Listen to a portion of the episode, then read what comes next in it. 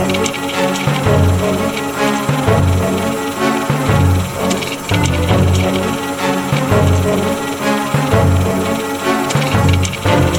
Hallo und herzlich willkommen zu Anno. dem Podcast über aktuelle Forschung aus der Geschichtswissenschaft. Mein Name ist Philipp Jansen und ich begrüße alle zur 56. Folge. Im 17. Jahrhundert war es für den Mann von Rang modern, einen Hut aus Biberfell zu tragen. Aber irgendwoher mussten diese Fälle ja kommen und so entstanden entsprechende Märkte und Handelsrouten. Dazu forscht Eva Brugger und ist mein heutiger Gast. Hallo Eva. Hallo Philipp, schön, dass wir uns unterhalten können heute. Ja, ich freue mich auch sehr, mit dir heute sprechen zu können. Eva, bevor wir aber ins Thema starten, magst du dich einmal kurz selbst vorstellen? Ja, also ähm, ich bin äh, Eva, ich arbeite und forsche aktuell an der Universität Zürich und ich habe dort ein Ambitione-Stipendium äh, des Schweizer Nationalfonds, das es mir ermöglicht, eben an diesem Buch über Biberhüte und Biberfälle ähm, zu schreiben. Ich bin seit einigen Jahren jetzt in der Schweiz. Ich bin nach der Dissertation in Konstanz nach äh, Basel als klassische Assistentin am Lehrstuhl für Renaissance und äh, frühe Neuzeit gewechselt und ja, seit dieser Zeit etwa arbeite ich an diesem Projekt zu Biber und der Entstehung von Märkten im 17. Jahrhundert. Ah, super. Äh, gleich sozusagen anschließend die Frage, die ich eigentlich auch immer stelle, wie bist du eigentlich zu diesem Thema gekommen? Weil es ja doch schon eine sehr interessante Fragestellung ist, die du da verfolgst. Ja, ja, wie bin ich zu diesem Thema gekommen? Äh, zu, wie man zu wissenschaftlichen Themen kommt, äh, über Umwege. Ich äh, hatte in Konstanz, ähm, wo ich promoviert habe, ein, äh, ein Thesenrigorosum. Am Ende, also ich wurde zu drei Thesen mündlich geprüft, die nicht in meiner Dissertation zusammenhingen und äh, brauchte eine äh, frühe Neuzeit-These. Und diese These war ursprünglich mal die Frage, gibt es, es gibt dieses Konzept des Projektemachers für die frühe Neuzeit und vor allem für das 18. Jahrhundert. Und das ist ein dezidiert männliches Thema. Und ich habe mich auf die Suche danach gemacht, ob es eigentlich so etwas wie Projektemacherinnen in der frühen Neuzeit gibt. Hm. Und ähm, ein klassisches Projekt mit unsicherem Ausgang ist natürlich die Auswanderung. Ja. Und äh, dann habe ich mich auf die Suche gemacht nach Frauen, die ausgewandert sind. Und da war die Niederlande ähm, ein gutes, ein guter Ausgangspunkt, weil Frauen ähm, in der frühen Neuzeit ein in den Niederlanden in einem anderen Rechtssystem waren als äh, in den restlichen Teilen Europas. Das heißt konkret, dass Frauen als wirtschaftliche Akteurinnen in Erscheinung treten konnten. Also sie konnten Geschäfte eröffnen, Geschäfte vorführen, äh, sie konnten Schulden machen, sie konnten vor Gericht vor sich selbst sprechen etc. Das hat mit dem Eherecht zu tun. Das, da will ich jetzt gar nicht weiter drauf eingehen. Aber ich finde die Frauen in den Quellen. Mhm. Das war für mich sozusagen der springende Punkt darüber kam ich äh, auf die kleine niederländische Kolonie Neuniederlande, die im Gebiet äh, der, des heutigen Bundesstaates New York und New Jersey angesiedelt war, ähm, mit der wichtigen Stadt im 17. Jahrhundert, erste Hälfte 17. Jahrhundert Neu-Amsterdam, dem heutigen New York, und bin 2015 für drei Monate nach New York im Sommer. Und eigentlich war mir schon nach den ersten Tagen, die ich dort im Archiv äh, in den Bibliotheken verbracht habe, klar, naja, ich kann eigentlich kein Buch über Frauen in Neuen-Niederlande oder Männer und Frauen in Neuen-Niederlande über Projekte im 17. Jahrhundert schreiben, wenn ich kein Buch über Biber schreibe. Und so kam ich, und so kam ich zu den Bibern ähm, und kann sozusagen äh, die, die, die Krankheit der Historikerinnen und Historiker auch gleich anwenden und kann sagen, nicht nur Männer haben im 17. Jahrhundert diese Hüte getragen, sondern auch Frauen. Aber da kommen wir vielleicht später noch genauer drauf.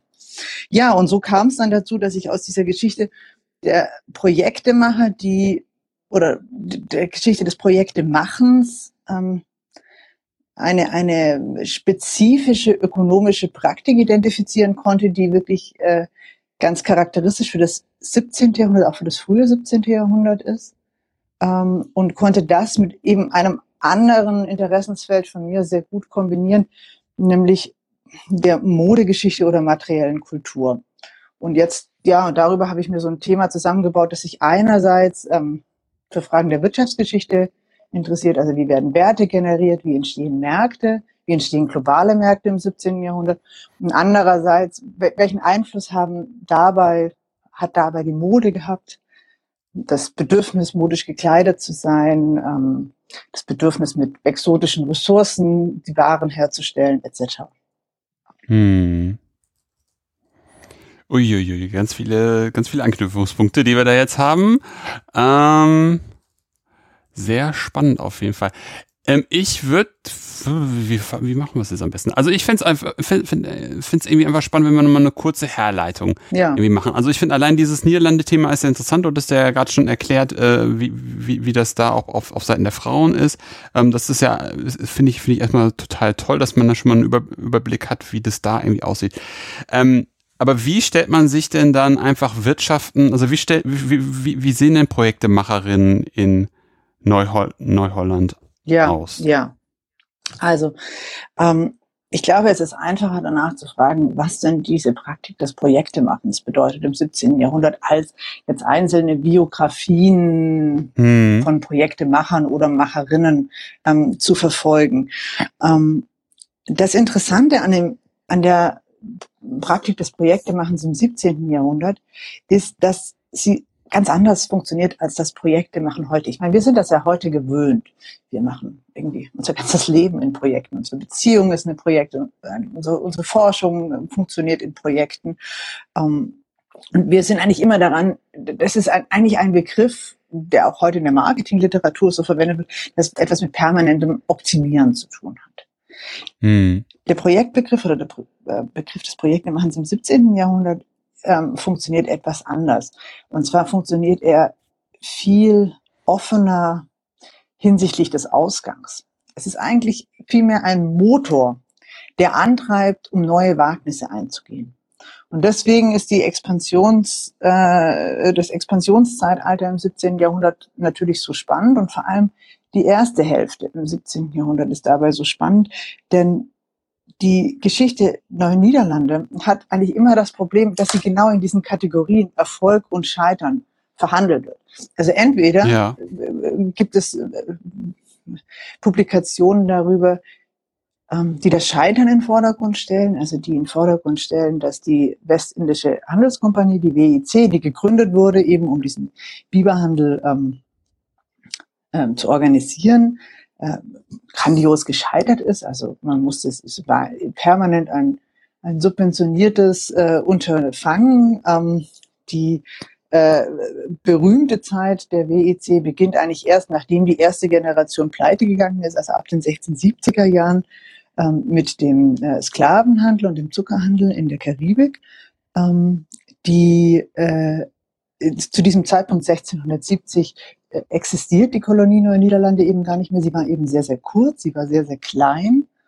Und 1664, sie hielt nur bis 1664. Sie wurde, also vielleicht noch kurz zu, äh, Henry Hudson ist 1609 losgesegelt, um eine Nordwestpassage nach China zu finden. Die hat er nicht gefunden, aber er kam zurück und hatte im Gepäck ein Schiff voll Biberfällen und somit einen neuen Wirtschaftszweig erschlossen für die Niederlande. Also wir haben hier etwa 40, 45 Jahre ähm, einer sehr, sehr kurzen Kolonie, die sowohl ähm, ökonomisch als auch politisch eigentlich am Ende gescheitert ist. Das ist sozusagen die eine mhm. Art und Weise, wie man die Geschichte erzählen kann. Die andere Art und Weise, wie man die Geschichte erzählen kann, ist eine Erfolgsgeschichte. Und zwar, das ist eine Erfolgsgeschichte, mhm. die auf das ähm, ja, niederländische oder holländische Erbe der amerikanischen Kultur verweist und auf die Wurzeln. Also das ist eigentlich eher so eine Dutch Heritage Geschichte. Ähm, was meinst du damit mit Dutch Heritage? Es ist eigentlich eine, eine Geschichte, die auf das Erbe abzielt, das, das niederländische Erbe in der amerikanischen Kultur.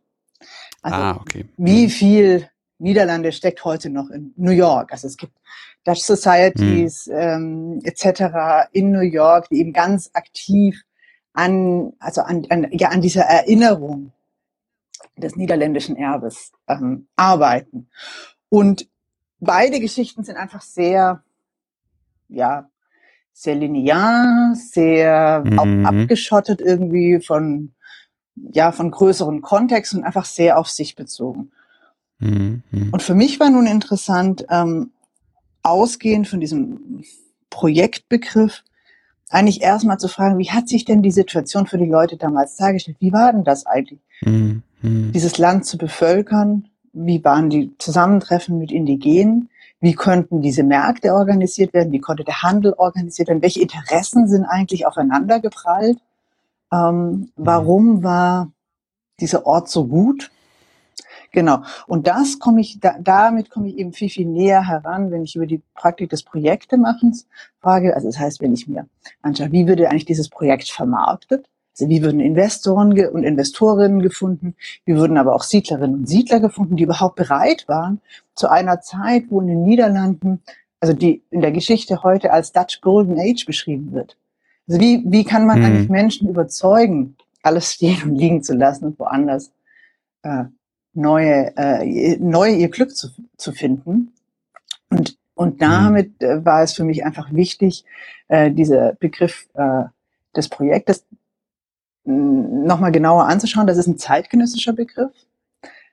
Ja, ähm, ja. Aber es ist eben auch ein Begriff, der äh, äh, in der Soziologie heute, also oder wir haben aus der Soziologie einfach Angebote, mit diesem Begriff nochmal besser umzugehen.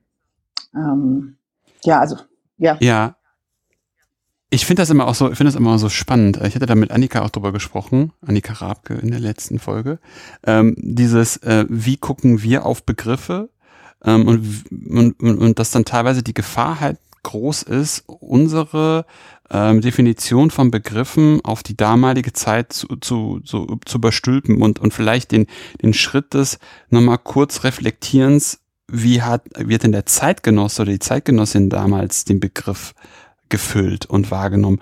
Ähm, und finde das irgendwie interessant, wenn du, wenn du den, wenn du den, wenn du den Case aufmachst, dass es einerseits Erfolgsgeschichten und Misserfolgsgeschichten gibt, aber sozusagen ähm, der, der, der, der, die Zeitgenossin tendenziell eher so, der Weg ist das Ziel gedacht hat, so ich habe da so eine Idee, ich fahre mal darüber und dann gucke ich erstmal. So hörte sich das gerade so leicht an. Ja, genau. Und ich glaube, man kann das auch ein bisschen konkretisieren. Also sie hatten nicht eine Idee, mh, sondern mhm. ich glaube, sie hatten schon etwas, was man von, von, von, von Niklas Luhmann oder auch jetzt von Jens Beckert irgendwie theoretisch gefasst äh, stärker. Sie hatten eine Vorstellung, wie die Zukunft aussehen soll. Sie hatten eine mhm. Vorstellung, wie ihre Zukunft dort auszusehen hat und trotzdem war allen Beteiligten aber zu dieser Zeit klar, dass es eine, Jens Becker würde sagen, eine imaginierte Zukunft war. Oder äh, mhm. Niklas Luhmann hatte gesagt, das sind zukünftige Gegenwarten. Also es ist klar, es ist eine sich entziehende Zukunft. Es ist eine Zukunft, wo es nicht in erster Linie wichtig ist, dass es sich einstellt. Aber es gibt eine Vorstellung mhm, dieser ja. Zukunft. Und diese Vorstellung hat ganz stark, ist, oder ist ganz stark dadurch definiert, dass es darum geht, an Märkten, an profitablen Märkten teilzuhaben. Spannender Punkt, ähm, spannender Punkt. Ja, ja, auf jeden Fall. Und dass man aber auf jeden Fall, also man hat eine Art von äh, Carrot on a Stick, aber sie ist halt ein genau, bisschen nebulös. Genau, Nicht genau, so konkret wie genau. heute, wo man weiß, genau. Ziel des Projektes genau. ist und wenn das Ziel erreicht ist, dann kommt das ja. Folgeprojekt oder die, die Iteration des, des Projekts. Genau. Ja. Und diese permanente, dieses permanente Nachjustieren der Projekte, und angleichen an die, hm. an die, an die Be äh, Gegebenheiten und eben nicht die Realisierung eines Projektes. Ähm, das macht sozusagen diese Produktivität eigentlich dieses frühneuzeitlichen äh, Projektemachens aus. Was so witzig ist, wenn man sich überlegt, dass heutzutage dann agiles Management voilà, wieder ausgegraben genau, wird oder genau, agiles, genau. ne? Es ist ja. the same. Also es ist, äh, und es ist wirklich spannend, also so Marketingliteratur hat für mich eine ganz neue Dimension bekommen, seit ich mich irgendwie mit diesem Begriff des Projektemachens ähm, äh, befasse. Ja, absolut. Sehr, sehr spannend. Das ist, das ist, da hätte ich nicht gedacht, dass sozusagen das ähm, agile ja. Management oder das agile Projektmanagement seine Ursprünge im 17. Jahrhundert gefühlt irgendwie hat. Also das finde ich aber auch, das finde ich auch noch einen sehr faszinierenden Gedanken, äh, den man da mal spinnt. Ja, und ich glaube, es ist einfach auch ein Gedanken, der uns nochmal zeigt, dass äh, man die Geschichte des Kapitalismus auch anders schreiben kann. Genau. Ja. Ja, in, ja, auf jeden Fall interessanter Einwand, das, das ist richtig. Ähm, da sind wir ja aber auch wieder bei dem Ding, ne? Du hast dann einerseits diese Erfolgs- und Miss Misserfolgsgeschichte, aber wie ja auch immer wieder bei den Projekten, über die ich schon gesprochen habe, klar wird, dass die Schattierungen zwischen den beiden Polen sind ja. eigentlich das Spannende, ja, genau, sind das genau. Interessante. Hm. Jetzt hattest du gerade darüber gesprochen, dass das, ähm, dass, dass die, dass die ähm, Attitüde schon war, profitable Märkte zu erschließen. Ähm, wie kommt man auf die Idee, da über den Atlantik zu schippern und, und um, um Märkte ja. zu erschließen? Also, also dieses ganze Marktdenken, wie ja. funktionierte das? Um, ähm, erstmal also kam man auf die Idee, über den Atlantik zu schippern, wie du gesagt hast, äh, nicht unbedingt um neue Märkte zu erschließen, sondern eigentlich um sich Zugang zu Märkten äh, zu erschließen. Mhm. Und zwar, ich hatte das äh, kurz äh, vorher erwähnt, aber ich glaube, ich muss noch ein bisschen ausführlicher dazu sprechen. Also als Henry Hudson 1609 losgesegelt ist, war er nicht auf der Suche nach Bibern. Ja sondern er war auf der Suche nach einer Nordwestpassage, ja. die es den Niederländern ermöglicht hätten, äh, eigene Handelsbeziehungen ähm, zu China aufzubauen. Und zwar unabhängig von Spanien und Portugal, die zu dieser Zeit den südlichen Teil ähm, kontrolliert haben und die südlichen Passagen kontrolliert haben. Mhm. Ähm, das heißt, die Investoren, die in das Projekt Nordwestpassage investiert hatten, die wollten eigentlich den Zugang zu ähm, zu, zu, zum chinesischen Markt äh, haben. Und damit waren die Niederländer nicht allein. Also die Engländer, Franzosen ähm, waren alle auf derselben Suche. Henry Hudson ist ah. dann in diesen Fluss eingebogen nach der Insel von Manhattan, die heute seinen Namen trägt. Äh, der heute seinen Namen hm. trägt, genau, der Hudson River. River. Ähm, ja. Und äh, ist dann erstmal bis Albany gekommen.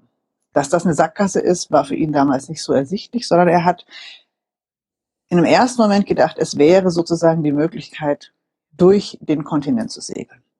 Irgendwann kam er dann nicht mehr weiter. Mhm.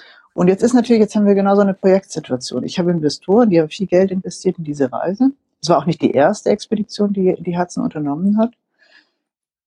Man kann nicht mit leeren Händen zurückkommen. Aber mhm. man kann mit dem Versprechen auf die Partizipation an neuen Märkten zurückkommen. Und das kann man machen, indem man Biberfälle dabei hat. Jetzt muss man wissen, dass es wirklich im 17. Jahrhundert einen riesen, einen, einen riesen Run auf, auf, auf Biberfälle gab.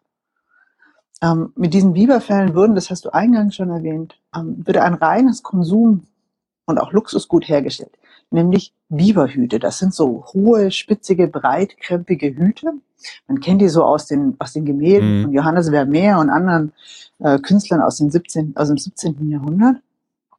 Ähm, und diese Hüte waren, ja, der letzte Modeschrei im 17. Jahrhundert. Jetzt sind aber diese Hüte, äh, man, es wird so ein bisschen zu kurz, wenn man diese Hüte nur als sozusagen Modeschrei äh, schreibt. Diese Hüte wurden hauptsächlich von Händlern und Händlerinnen, also Händlerfamilien getragen. Das ist relativ interessant. Äh, das sind nämlich, das ist nämlich eine neu erstarkende, sehr wirtschaftlich potente Klasse, die sich eine mhm. Ressource, ein, ein, ein textiles Material sucht, das nicht äh, unter, äh, unter ähm, Kleider- und Luxusgesetzverordnung fällt, das also nicht obrigkeitlich reguliert ist. Das heißt, normalerweise sind äh, Waren wie Felle, also Nerz oder Hermelin, aber auch andere Materialien wie beispielsweise Spitze eigentlich immer obrigkeitlich reguliert. Also es ist relativ klar, aus welcher Klasse ich komme, wie welche Materialien mhm. ich tragen darf, in welchem Wert ich Materialien mhm. tragen mhm. darf, etc. Das sind einfach Medien sozialer Distinktionen in der frühen Neuzeit.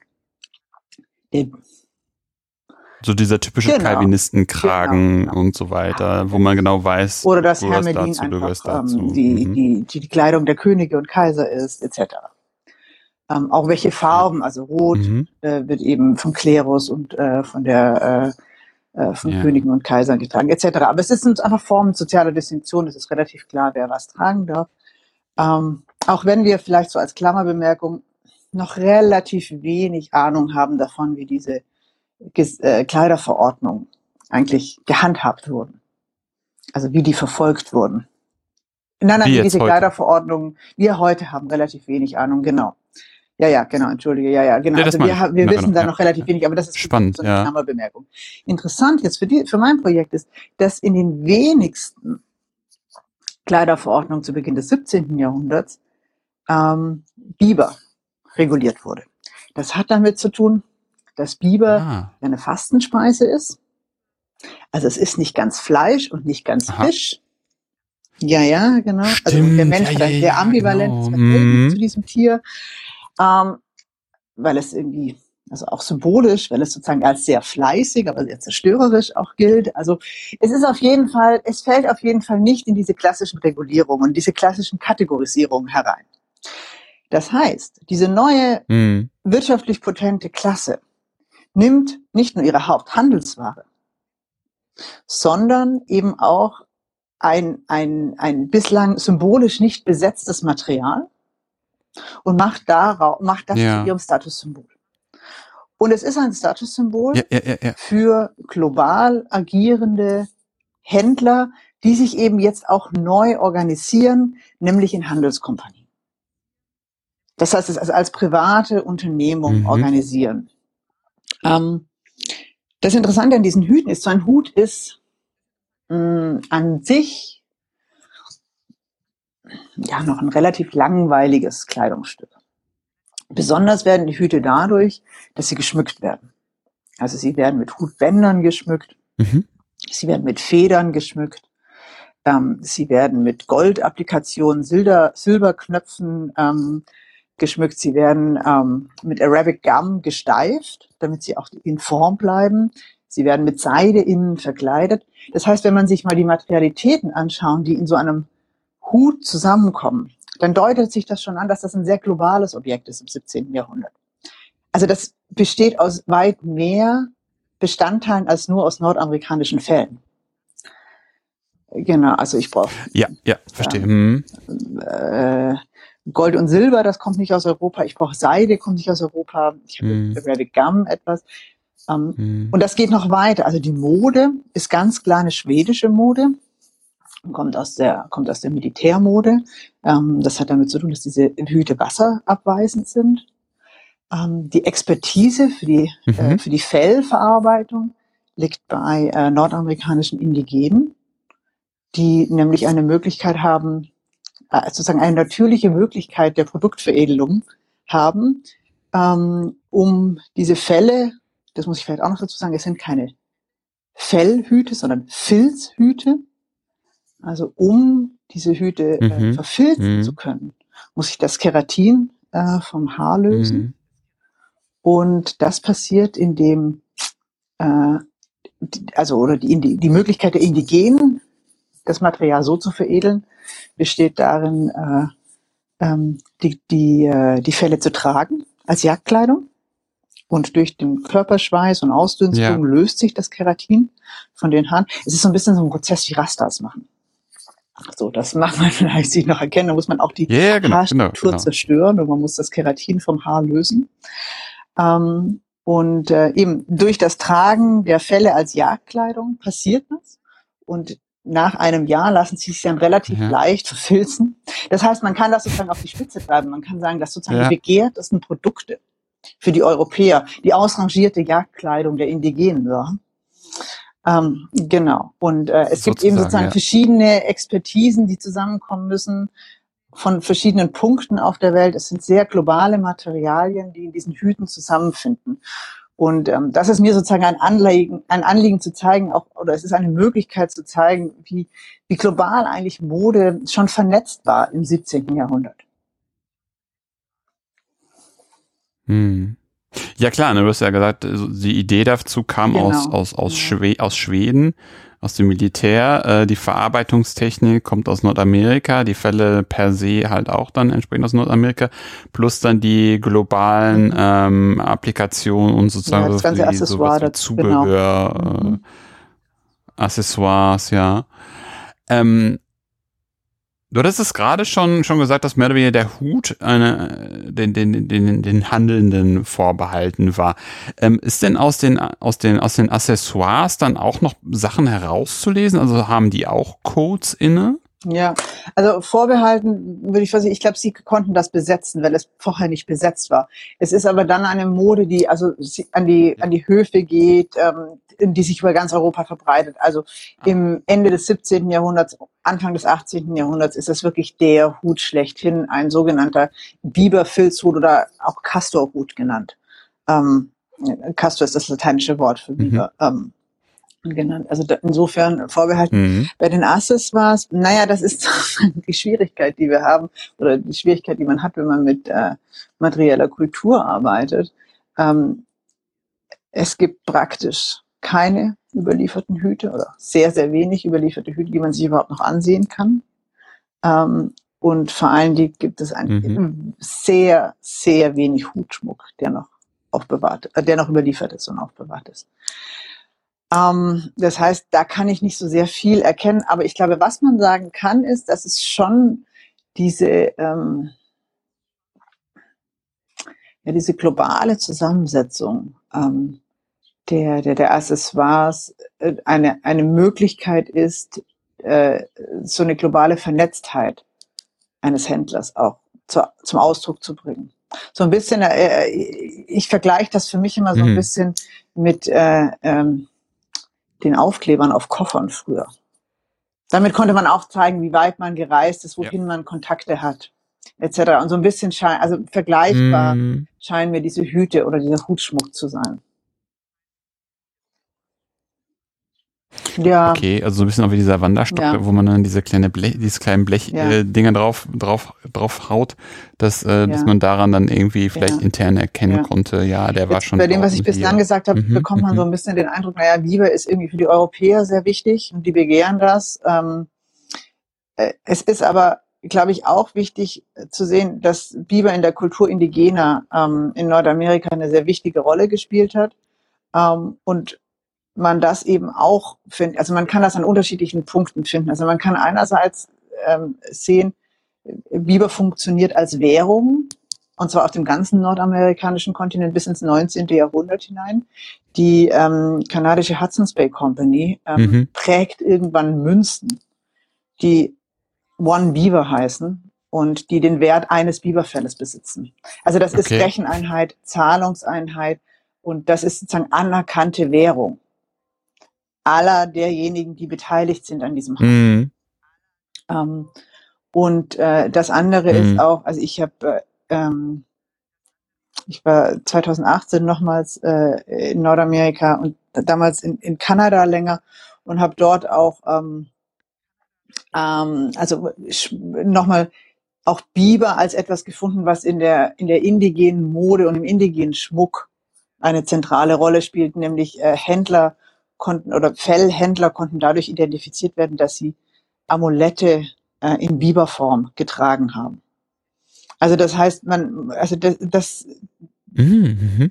das ist für mich eigentlich das Interessante am Biber, dass er so eine, ja, so eine kulturenübergreifende Rolle spielt und auch die Anerkennung ist. Also es ist eine Möglichkeit, Wert zu generieren, weil alle Beteiligten am Markt eben dem Biberwert bei, beimessen. Ja, ja, ja, ja. Ja, und der dann seinen Weg ja. über eine Körperveredelung oder, oder Veredelung am Körper indigener äh, Menschen dann noch seinen Weg in die Niederlande findet. Ähm, ja. Was ich eine sehr, immer noch eine sehr interessante ja. Veredelungstechnik finde.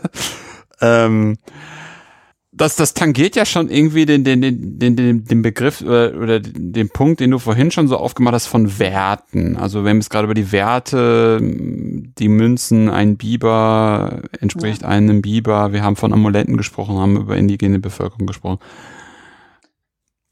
Aber wie entwickelt sich denn der Wert oder was sind denn Werte oder wie betrachtest du Werte und Biber in deinem Projekt? Ja. Also die Generierung von Werten oder Wertgenerierungspraktiken ist etwas, also was mich sehr interessiert und ich denke, was auch gerade, wenn man sich mit frühneuzeitlichen Märkten beschäftigt, einfach ähm, sehr zentral ist, weil wir einfach ganz viele Praktiken dort identifizieren, die für uns jetzt heute vielleicht gar nicht so einschlägig sind. Und wir sind dann wieder an diesem Punkt, was du vorhin auch angesprochen hast. Also wir müssen einfach bestimmte Vorgänge und bestimmte Praktiken und bestimmte Begriffe permanent historisieren, wenn wir uns ähm, mit vergangenen Zeiten befinden. Und gerade auf frühneuzeitlichen Märkten fällt uns das, also fällt das immer wieder auf. Also ein, ein, ein, ein bekanntes Beispiel ist sicherlich ähm, ja, dass es auf frühneuzeitlichen Märkten oftmals viel wichtiger war, dass eine Person ähm, Schulden bei einer anderen Person hat, als dass äh, immer ausstehende Zahlungen äh, auch getätigt wurden. Ähm, also mhm. sozusagen jemand, also dafür zu sorgen, dass jemand in seiner Schuld steht, ist irgendwie relativ ja. wichtig. Also das leuchtet uns ein, aber deswegen, also wir suchen immer nach Bargeld auf diesen Märkten oder sonst irgendetwas und müssen dann erkennen, dass das vielleicht gar nicht so zentral war für die Logik ähm, ja, Wertgenerierung ist so eine andere Sache. Ähm, ich glaube, dass ähm, man über solche Fragen nach Wertgenerierung ähm, zum einen ähm, nochmal ein anderes Licht auf Währung werfen kann. Also ähm, ich sehe ganz deutlich äh, in, in, in, äh, auf meinen Märkten in, in Neuen Niederlande, dass äh, niederländische Gulden ähm, praktisch keine Rolle spielen, vor allem nicht in den mhm. 1640er und 1650er Jahren. Äh, es wird wirklich gerechnet und bezahlt mit Fellen oder mit Muschelkalkperlen. Also es geht darum, sich auf mhm. Werte zu einigen, Werte nochmal anders mhm. auszuhandeln. Ähm, solche Werte sind aber auch immer ganz stark determiniert ähm, durch Modeerscheinungen. Und das finde ich wirklich, ist wirklich sehr interessant, wenn man sich anschaut, was, wie viel, was für eine große Rolle eigentlich auf diesen Märkten ähm, Textilien und Kleidungsstücke spielen. Also ähm, das hat etwas damit zu tun, dass also Indigene ganz stark Textilien fragen und fordern ähm, und die Europäerinnen und Europäer oftmals Probleme haben, auch genau zu verstehen, welche Designvorstellungen oder welche Schnittmuster sie gerne äh, hätten und bevorzugen. Ähm, genau, und eben über diese Prozesse, also wie sozusagen der Wert für ein Kleidungsstück bemessen wird, wie der Wert für eine Ware bemessen wird, dafür interessiere ich mich.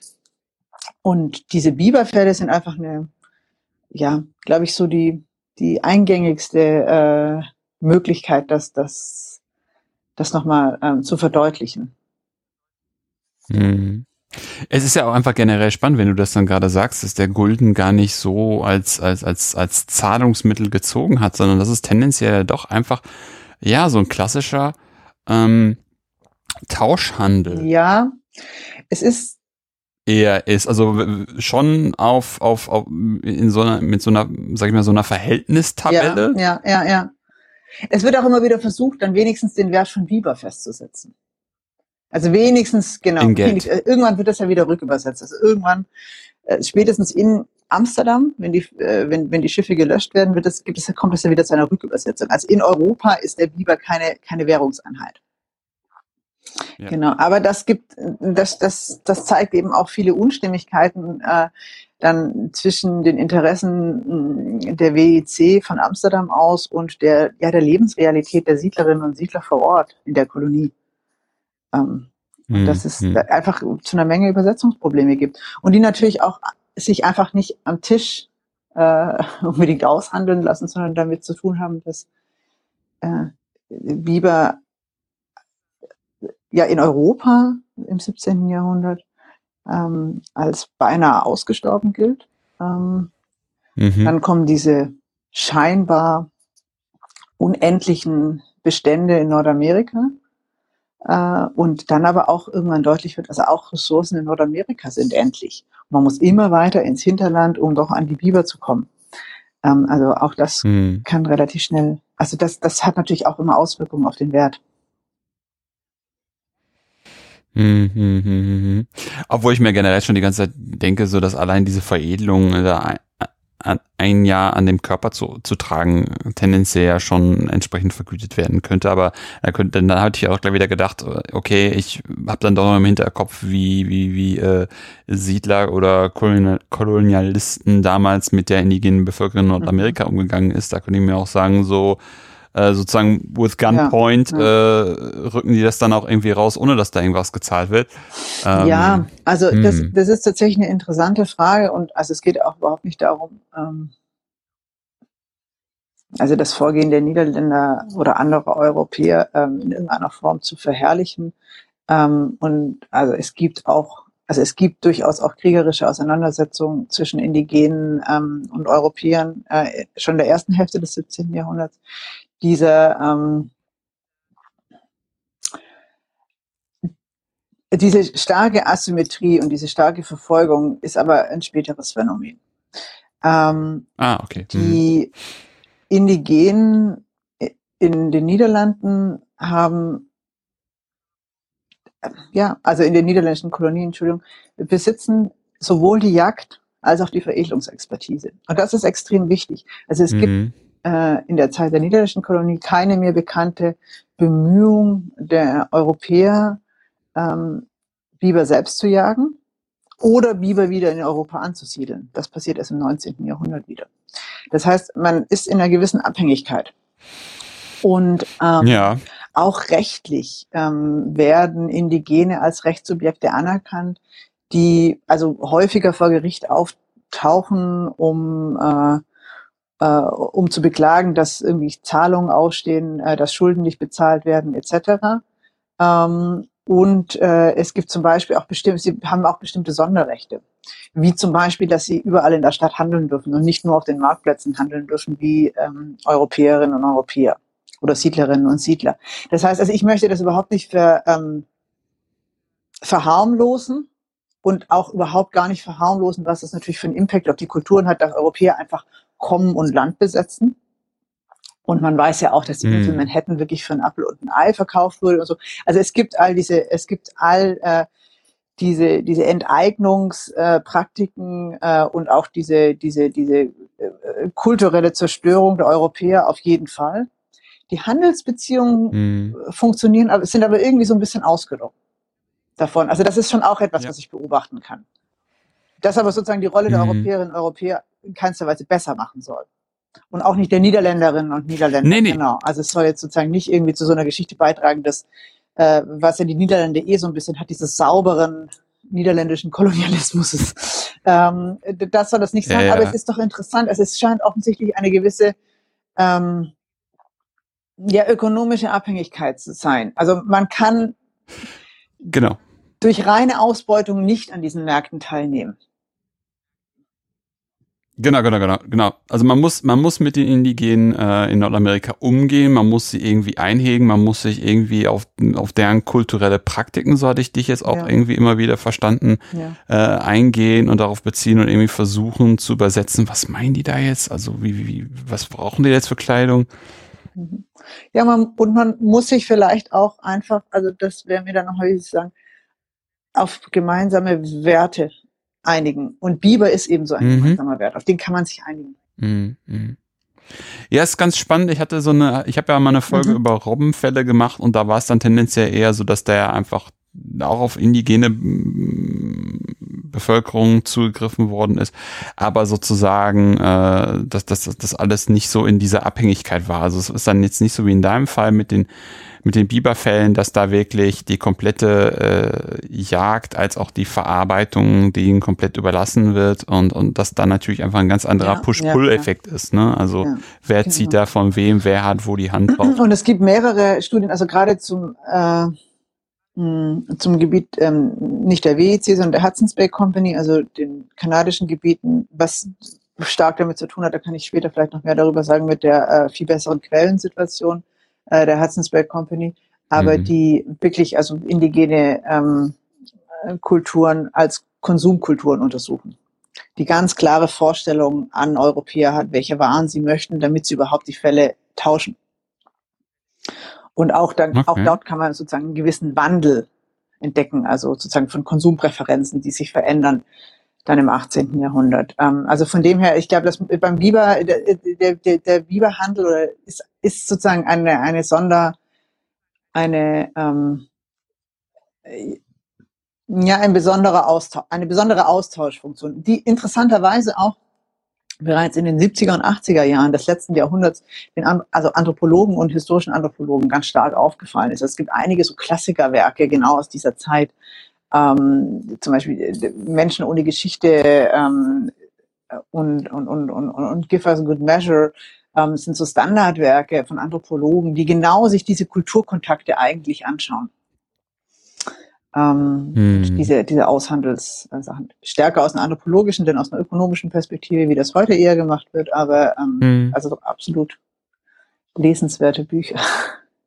Mm, Und du bist ja sozusagen in between, ne? Also, beziehungsweise du bist drüber, drüber und möchtest ja eigentlich genau eine, eine Kultur, kulturelle oder eine wirtschaftliche Kulturgeschichte genau, des Ganzen genau, genau. eher schreiben. Ja, also ich bin von der Ausbildung, ich bin ja keine Wirtschaftshistorikerin von meiner Ausbildung äh, her und äh, ähm, ich habe trotzdem dieses Interesse für für, für, für die Ökonomie und, und auch für die Wirtschaftsgeschichte ähm, weniger als Methode, denn vielmehr als Gegenstand ähm, und äh, sehe das sehe eigentlich in dieser Kombination auch einen sehr sehr fruchtbaren äh, ein sehr sehr fruchtbares Zusammenspiel. Wir hatten das ja im Vorgespräch schon ähm, äh, darüber gesprochen, dass äh, ich eben mit Kolleginnen und Kollegen in Deutschland so ein DFG-Netzwerk beantragt habe, das das Versprechen der Märkte heißt und das tatsächlich äh, genau dieses Zusammenspiel von Wirtschafts- und Kulturgeschichte erprobt. Und wir fahren das sozusagen wirklich äh, hart in Anführungszeichen.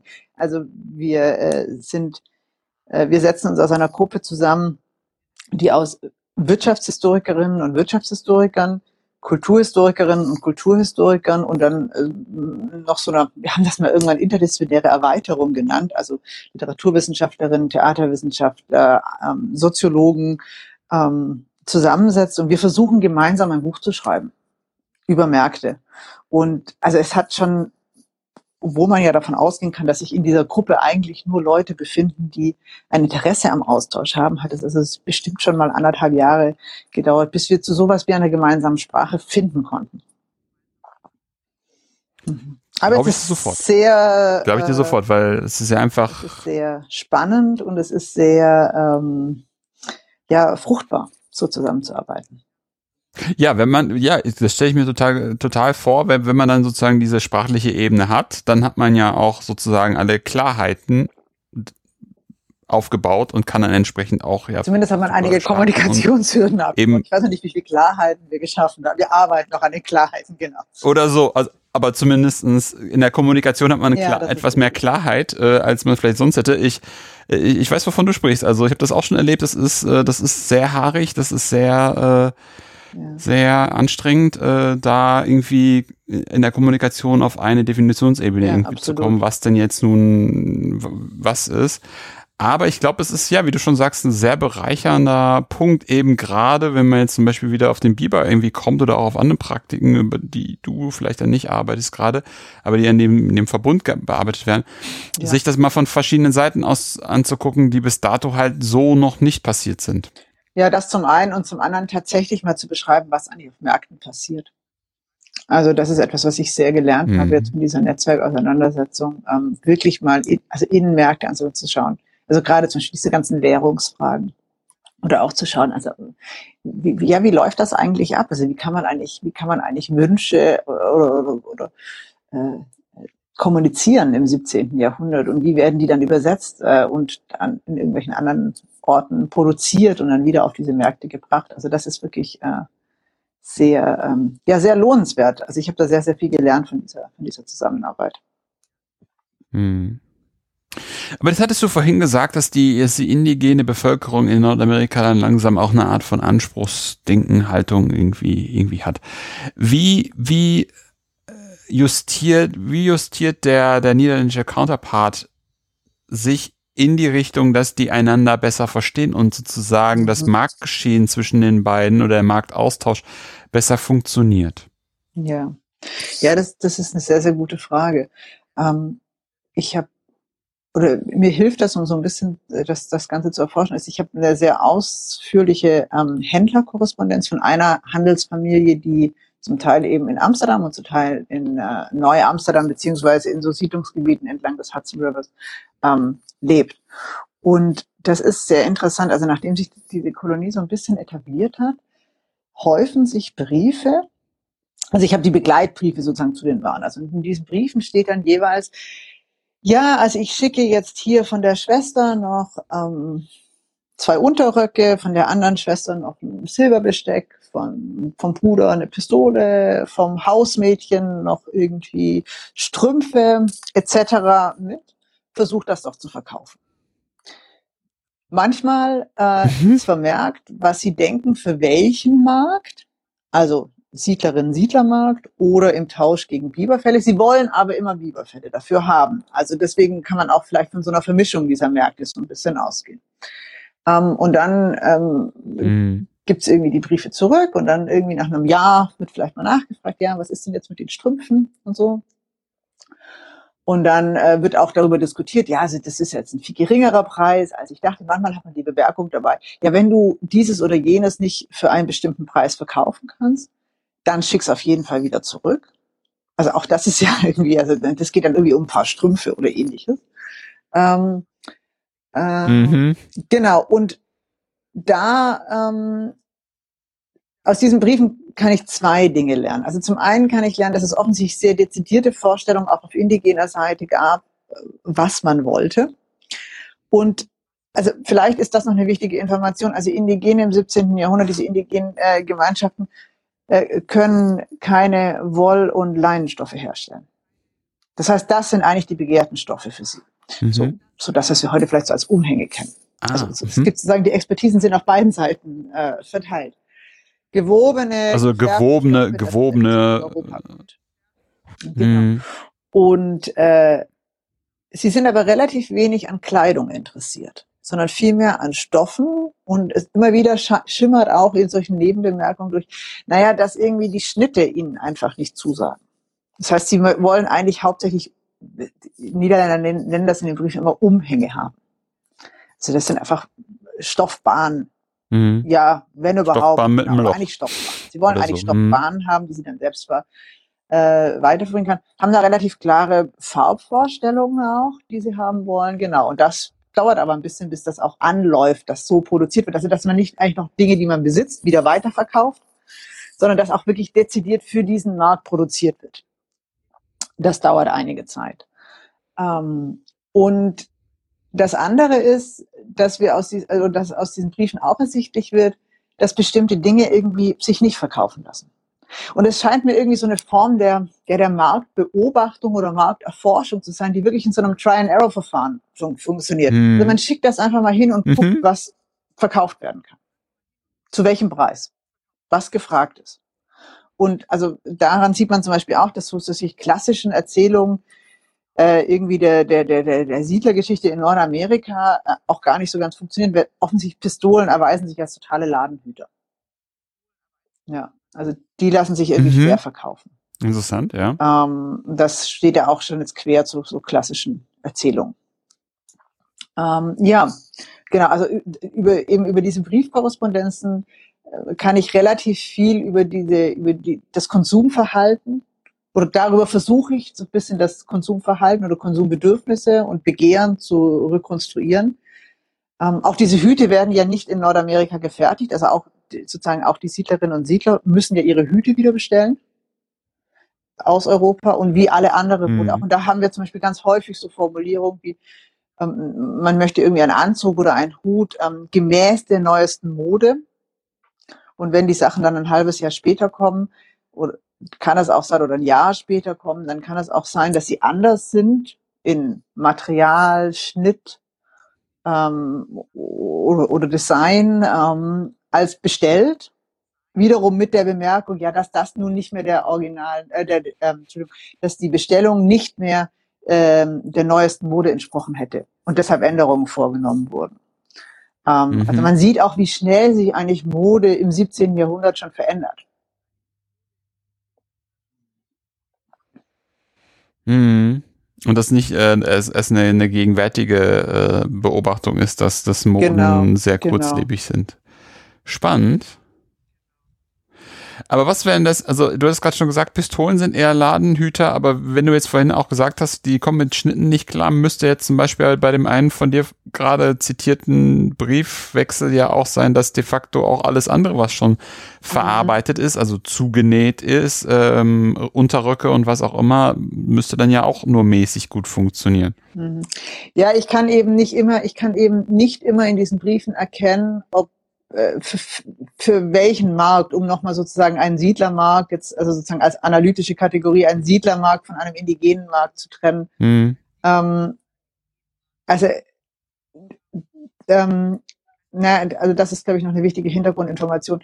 In den, äh, als die Kolonie eingerichtet wird und als äh, in den 1620er Jahren geplant wird, dass dauerhaft sich Siedlerinnen und Siedler ähm, ansiedeln, gibt es ähm, natürlich auch in der Kolonie Neuniederlande eine merkantile Wirtschaftspolitik, sprich ähm, alles produzierende Handwerk ist in Amst äh, ist in, ähm, in den Niederlanden angesiedelt und die Kolonien sind eigen, eigentlich gedacht als klassische Ressourcenlieferanten. Ähm, da, das ist mhm. der Grund, weshalb jedes verarbeitende Handwerk, insbesondere und ausdrücklich Textilhandwerk, untersagt ist in der Kolonie. Das weicht sich auf etwa ab den 1630er Jahren. Aber es wird nie offiziell aufgehoben. Also es gibt dann irgendwann Schneider und Schuhmacher und sowas. Das, das weiß man sozusagen aus der Selbstbezeichnung.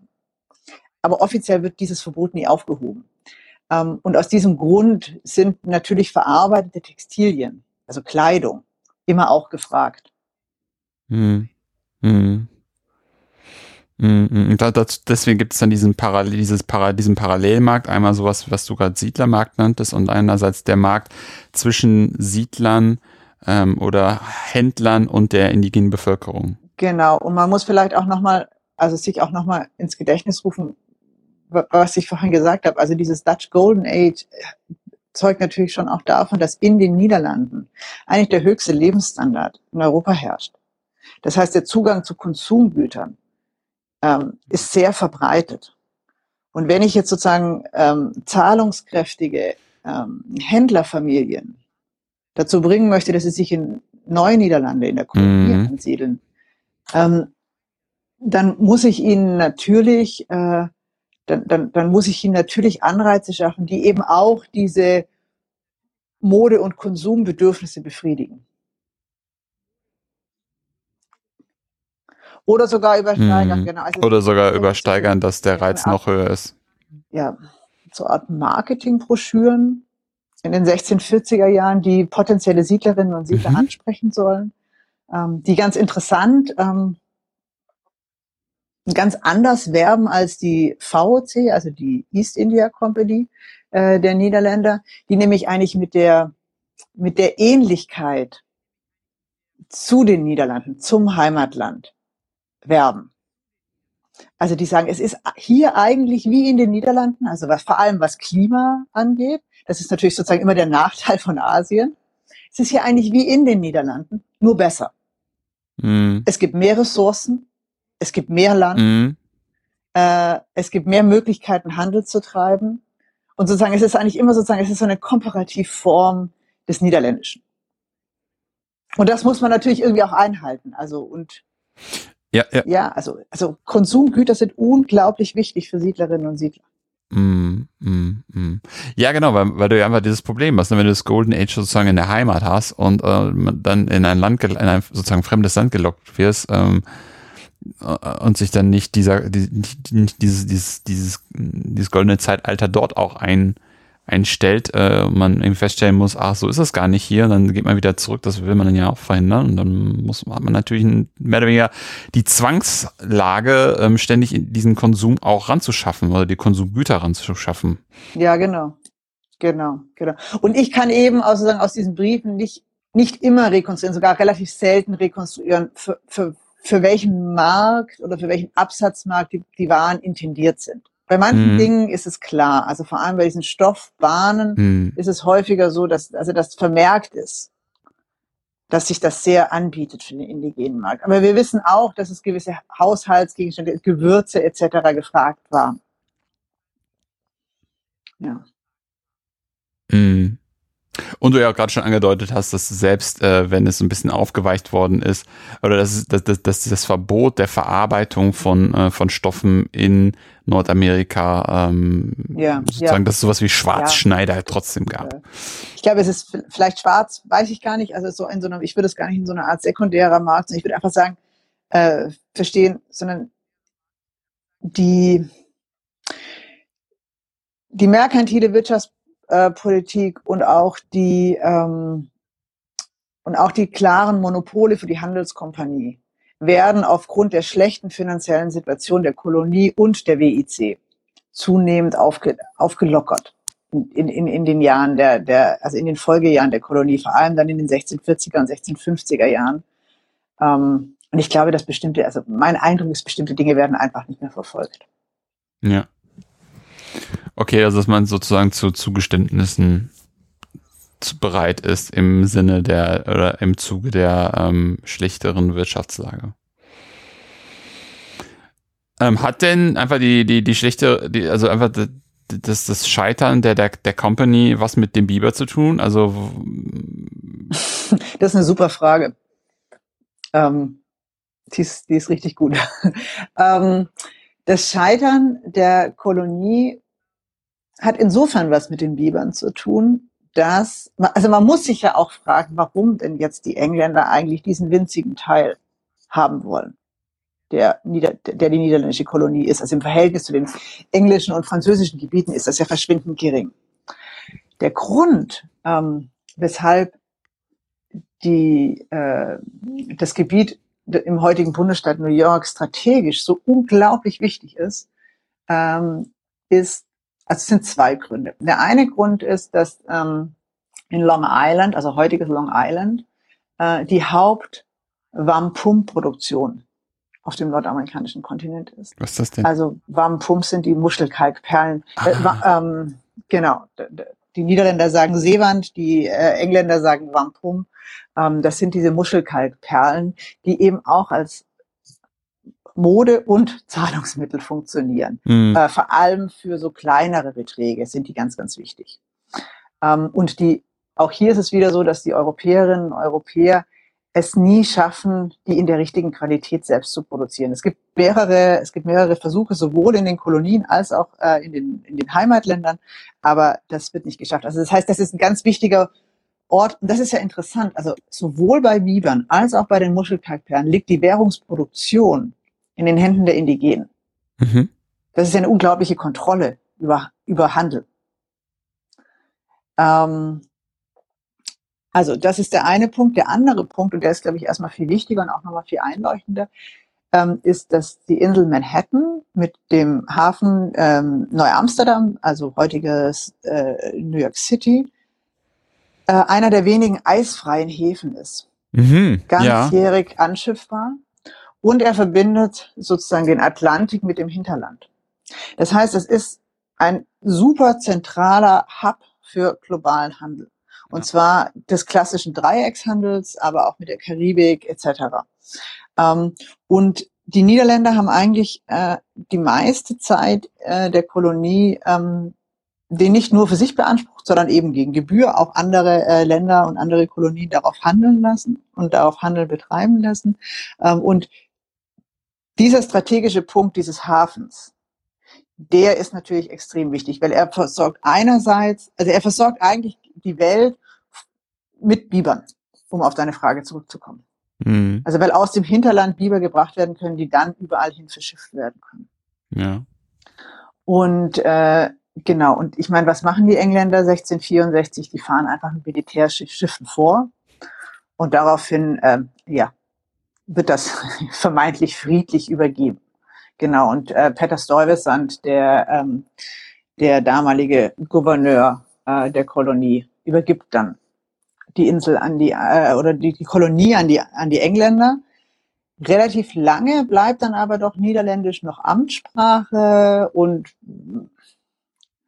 also ich habe das eben mir so ein bisschen stärker angeschaut anhand der, der, der Stellung der Frau, die ja dann sozusagen auch ihre Rechte, diese Händlerinnen verlieren dann ja stark ihre Rechte unter dem englischen Rechtssystem. Mhm. Ähm, und das trifft sich eigentlich, aber das trifft eigentlich erst so ein bisschen später auch dann wirklich ein. Also es gibt dann so eine kleine, so eine, so eine Zwischenphase, und dann etwa ab den 1680er Jahren, wenn dann auch die Verwaltung nach, nach Boston äh, übersiedelt, ähm, ist, kann man dann wirklich davon ausgehen, dass sozusagen dieser äh, diese englische Übernahme auch wirklich in den, in, in den äh, Lebenspraktisch vollzogen ist.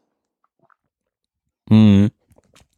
Und was machen dann die Akteurinnen? Also bleiben die dann noch da oder ist das dann für die dann auch irgendwann ein Punkt zu sagen, ähm, die Beschränkungen meiner, meiner Rechte sind so gravierend, dass es da eine Rückwärtsbewegung gibt? Ja, auch da, auch da, also auch da sind ja Akteure in der Regel erfinderisch. Mhm. Ähm, ähm, aber ich habe dann, also ich finde dann weniger mhm. Frauen. Mhm.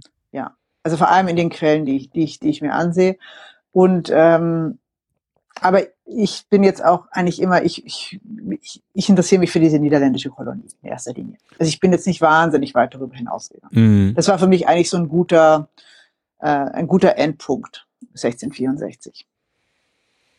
Mhm, mhm, mhm. Ja, ist aber auf jeden Fall spannend, dass dann äh, das Ende der Kolonie damit äh, damit besiegelt wird, dass da ein Kriegsschiff vorfährt ja.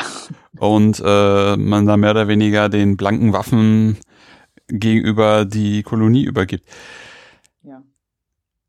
Mm, wir hatten jetzt schon immer mal wieder über Quellen gesprochen, aber lassen Sie mal noch kurz über Quellen sprechen. Ähm, ja. Was nutzt du und was antworten die Quellen und worüber geben sie keine Antwort? Ja, also ähm, es gibt ein ähm, New Netherland Institute, das äh, sitzt im heutigen Albany. Ähm, und dort äh, ist eigentlich so der Großteil der Quellen, die, die es noch gibt, äh, sind dort äh, versammelt.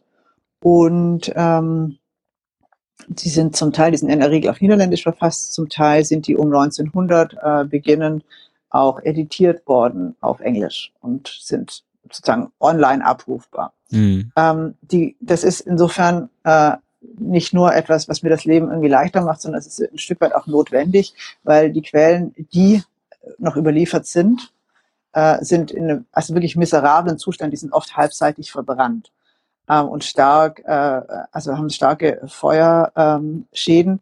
Ähm, warum wir nur so wenig äh, Quellen haben und warum wir so stark äh, äh, beschädigt sind, das hat zwei Gründe. Das eine ist, dass tatsächlich die erste Generation der WEC, die Handelsunterlagen, sind offensichtlich beim Umzug ähm, der äh, Verwaltungseinheit von ähm, dann in den 1670er Jahren von New York nach Boston verloren gegangen. Mhm. Ein Großteil der, der Unterlagen. Ähm, und äh, das andere ist, dass um 1900 dieses New Netherland Archiv äh, gebrannt hat und äh, das wirklich, also sie sind wirklich stark beschädigt, diese Quellen. Ähm, das heißt, also ich habe aber, ich habe dort Quellen, das ist auch noch, also das ist auch viel, aber es sind einfach viele sind beschädigt. Ähm, das heißt, dort habe ich einen großen, großen Teil an Materialien. Das sind ähm, Verordnungen, das sind Gerichtsordn äh, Gerichtsakten von den unterschiedlichen Gerichten äh, der, der, der Siedlung. Es sind äh, eben diese Handelskorrespondenzen ähm, von diesen Händlerfamilien und es sind äh, zum Teil von ähm, ja wichtigen Persönlichkeiten, Korrespondenzen etc. Hm. Ähm, ja, das habe ich. Äh, und was die, die, wirklich sehr gute Frage von dir, was sehe ich dabei nicht? Ähm, also ich habe zwei ja, blinde Flecken, mit denen ich versuche umzugehen. Das eine ist äh, äh, das Material, also die Hüte, die Felle, der Schmuck. Ähm, das dafür ähm, gehe ich viel in Museen. Also viele große Museen haben eben noch solche, äh, so, ja zum Teil auch stark beschädigte äh, Biberfellhüte. An manchen Orten findet man noch Schmuck. Mhm. Ähm, aber das lässt mich irgendwie relativ weit weg dann auch reisen, also von meinem eigenen Gebiet. Also jetzt war ich im, äh, im Januar äh, beispielsweise ähm, in, in Stockholm, dort äh, in den königlichen Archiven. Die haben eben Hutschmuck zum Beispiel. Also es ist, es geht mir dann nicht sozusagen darum, ein, ein, ein das, sozusagen mein Fokus ist dann darauf, einen Hut aus dem 17. Jahrhundert zu finden.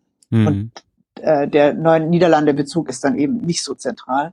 Mhm. Ähm, genau, also ich versuche eben darüber an dieses Material heranzukommen. Und das bringt mich ins Gespräch und das finde ich eigentlich sehr, sehr produktiv, natürlich mit weiteren Experten und Expertinnen, weil ich, ich ja sozusagen auch nicht von der Materialität her komme.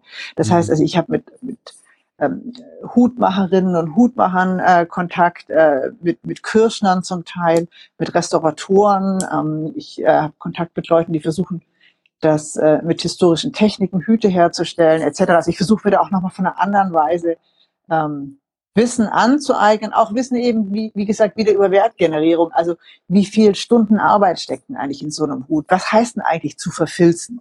Fell ja. zu verfilzen. Hm. Was heißt es, einen Hut zu steifen? Also dass man da wirklich, das ist sozusagen etwas, wo ich versuche auch noch eben im Gespräch dann mit, ja vielleicht etwas untypisch für, Histo für eine Historikerin, aber eben mit Handwerkerinnen, ähm, mit Restauratoren etc. Ähm, äh, zu sprechen. Ja, und der zweite blinde Punkt ist natürlich sozusagen die indigene Perspektive, ähm, weil das ist natürlich klar, irgendwie aus von indigener Seite sehr wenig ähm, Schriftdokumente überliefert sind. Ich habe den Vorteil, dass ich einige Gerichtsfälle habe, das habe ich schon erwähnt, äh, mhm. wo, wo ich ein bisschen was sehen kann, aber das ist natürlich auch, muss man immer sehen, von der, ja, weiß ich nicht, wie Reiseberichte auch. Es ist sozusagen von einer europäischen Perspektive in einem europäischen Wertesystem, in einem europäischen Rechtssystem irgendwie notiert. Ähm, das muss man, glaube ich, auch immer berücksichtigen. Ähm, eben jetzt, äh, was ich habe vorhin schon von dieser, von diesem Kanada-Aufenthalt äh, erzählt. Ich war damals äh, in Vancouver, in Vancouver ähm, ähm, bei Anthropologen und habe dort sehr viel Material gesehen und eben äh, versuche doch zumindest dem Rechnung zu tragen in der Arbeit, dass, dass eben Biber so eine starke Bedeutung auch für die indigene Kultur haben und eben man diesen Biberschmuck findet, diese Biberamulette findet ähm, und dann eben auch so hybride Formen wie eine Seewandkette mit einem Biberamulett ähm, und das versuchen auch nochmal ernst zu nehmen als Beitrag. Hm. Ähm, genau, das ist sozusagen ein bisschen der Versuch, eben mit Anthropologen und Anthropologinnen ebenso wie mit ähm, ja, Handwerkerinnen ähm, und, und, und, und, und Restauratorinnen äh, zusammenzuarbeiten, um eben nochmal mehr wirklich über diese blinden Flecken, die ich nicht über Schriftquellen abdecken kann, zu lernen. Mhm. Aber das ist schwer und mühsam und wird bestimmt auch nie völlig genügen, aber es ist doch zumindest der Versuch, einfach unterschiedliche Perspektiven zu vereinen. Ja, auf jeden Fall. Und das ist ja schon mal, schon mal, schon mal einfach sehr, sehr hilfreich, ne? Allein schon, schon mal auch zu wissen, dass man, wie lange es zum Beispiel dauert, so den Gegenstand, um den es hier die ganze Zeit geht, ähm, wie lange das dauert, den herzustellen, ne? Und wie lange der dann überhaupt hält und äh, was man dann tun muss, um den am Leben zu halten, beziehungsweise ja, äh, nicht kaputt ja, gehen zu lassen. Ja. ja, und oft ist auch, also, und ich glaube, das liegt nicht nur daran, dass ich jetzt keine ausgebildete Wirtschaftshistorikerin bin, aber oft sind natürlich ähm, numerische Wertangaben, also etwas kostet so und so viel Gulden oder so und so viel Biberfälle, ja, sehr abstrakte Wertvermittlung für uns. Ja, aber das ist äh, Dinge in Fußballfeldern zu messen auch. Also für richtig, Leute, die mit Fußballfeldern genau, nichts anfangen genau, können. Genau, ja, genau. Verstehe das ist absolut, ja. Und es sind dann eigentlich rein relationale Begriffe. Okay, das ist jetzt irgendwie mehr wert als das andere. Aber was heißt das irgendwie, über so und so viel Gulden zu verfügen? Um mir einen Hut kaufen zu können oder eben nicht. Und deswegen versuche ich eben sozusagen eben nochmal diese Generierung von Wert mir eben auch aus einer anderen, also wirklich aus einer materiellen Perspektive heraus anzuschauen. Ja, sehr, sehr, sehr, sehr, sehr spannend. Kann ich total nachvollziehen, habe ich auch den Ansatz zu, sowas, sowas mhm. in der mhm. Richtung zu machen, mhm. dass man eine Idee einfach davon hat, wovon man irgendwie spricht und, und gerade darüber dann auch vielleicht mal eine, eine gewisse Art von Zugang, neuen Zugang von Wertigkeit irgendwie zu, ja. zu ähm, erfinden. Ja. Wäre es jetzt nicht zum Lockdown gekommen und zu einem Reiseverbot, dann hätte ich im Mai einen, äh, einen Hutmacherkurs in Schottland gemacht. Oh. Ja, das ist jetzt leider auf eine bestimmte Zeit verschoben erstmal. Aber genau da wäre es eben um solche historischen Verfilzungstechniken etc. Ja. Ähm, gegangen, ja. Sehr, sehr toll. Eva, was könnten wir der Hörerschaft empfehlen, wenn die sich jetzt in das Thema über, oder über die Themenkomplexe, über die wir heute gesprochen haben, vertiefend einlesen wollen? Wir haben da ja heute wirklich ein buntes Potpourri besprochen, was ich aber total toll finde, äh, mit dir heute über diese neuere Wirtschaftsgeschichte zu sprechen. Ja, also ich äh, würde natürlich ganz äh, äh, eigennützig sozusagen für, für diejenigen, die sich für Biber und Neue Niederlande interessieren, natürlich äh, auf die Dinge, die ich bereits publiziert habe, beziehungsweise die ich in Zukunft publizieren werde, äh, verweisen und äh, äh, genau, also sagen, es ist einiges schon publiziert, einiges kommt jetzt und irgendwann soll ja auch ein Buch dazu erscheinen.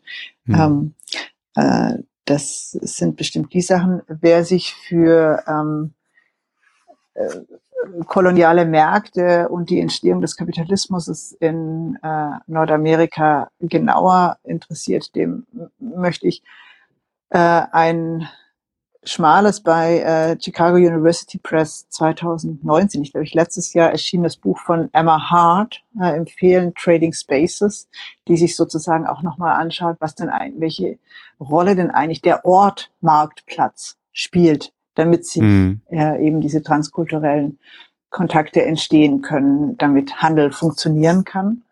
Ähm, und wenn ich da vielleicht noch ein zweites Buch ähm, von äh, Beverly Lemmeyer, einer ähm, Kanadierin, äh, ich weiß nicht, ob sie Britin oder Kanadierin ist, sie ist aber in, äh, äh, sie forscht auf jeden Fall viel zu Kanada und zu Nordamerika, ähm, auch in der frühen Neuzeit und darüber hinaus. Sie hat 2018 bei Cambridge University Press ein Buch äh, publiziert, das heißt Global Grade and the Transformation of Consumer Culture wo eben hm. genau auch der indigene Einfluss auf Konsumkulturen nochmals äh, untersucht wird.